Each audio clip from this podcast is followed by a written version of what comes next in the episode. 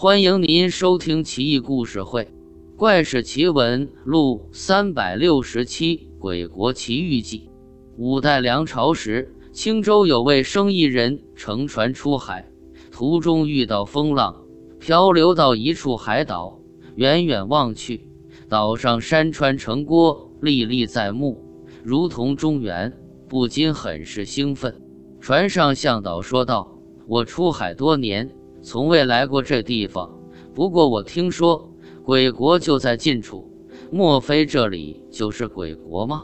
青州商人一听，两眼放光，道：“鬼国，太刺激了吧！”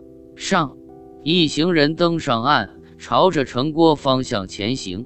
一路之上，但见村庄、田舍、庄稼地都跟中原一样。遇上当地人，青州商人连忙行礼搭讪。但对方都熟视无睹，没有一点反应。他不觉纳闷，来到城门外，青州商人向守城军士作揖，自报家门，但还是被当成透明。军士们似乎压根都看不见他们。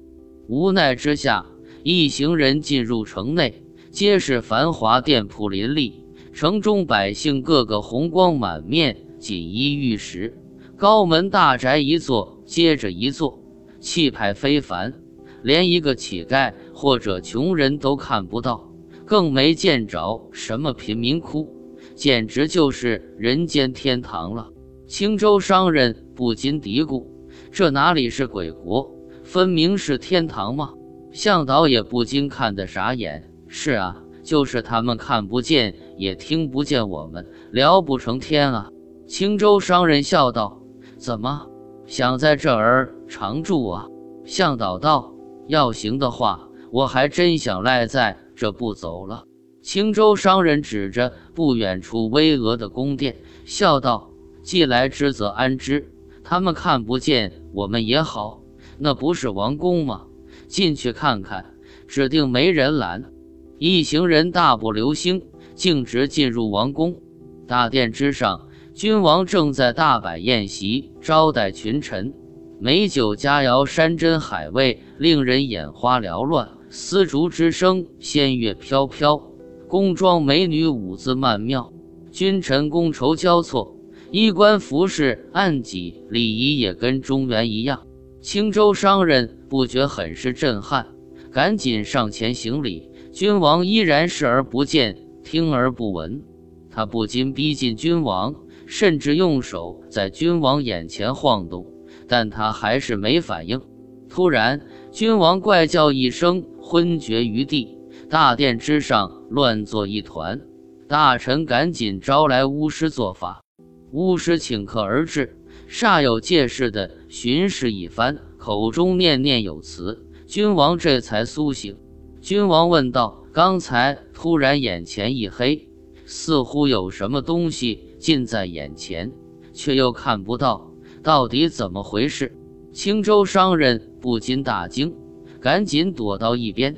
巫师似乎能看见他们，但没有揭破，笑道：“大王勿忧，有阳间人偶然到此，阳气逼人，这才导致大王不适。您放心好了，他们很快就走。”君王惊道：“阳间人？天啊！”他们怎么来这了？太恐怖了，这可怎么是好？巫师笑道：“没关系，给他们弄一桌美酒佳肴就行了。”君王这才长舒一口气，马上命令整治酒席。很快，一桌丰盛的宴席准备好了。君王群臣在巫师的指挥下，冲着青州商人站立的方向祈祷。搞得几个人很不好意思。青州商人笑道：“既然人家一番好意，那咱们就却之不恭了。吃赶紧吧！”他们冲上供桌前，胡吃海塞起来。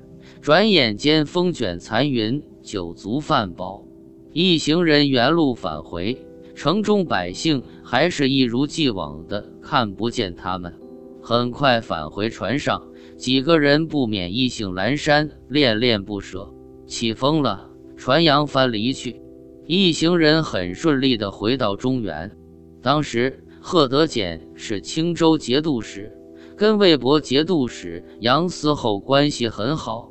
贺德简命令这位青州商人出使魏博，青州商人就将鬼国奇遇记告诉了杨思厚。杨思厚帐下幕僚范宣古在座，亲闻此事，很是惊异，就将他记录了下来。霍金曾说：“过去的、现在的以及未来的你，其实是处在同一个宇宙之中，只是身处不同的空间罢了。”这则故事很神奇，鬼国人看不见、听不到，甚至还害怕阳间的人，就好像阳间的人害怕撞鬼是一样的。而阳间、阴间似乎就是不同的空间而已。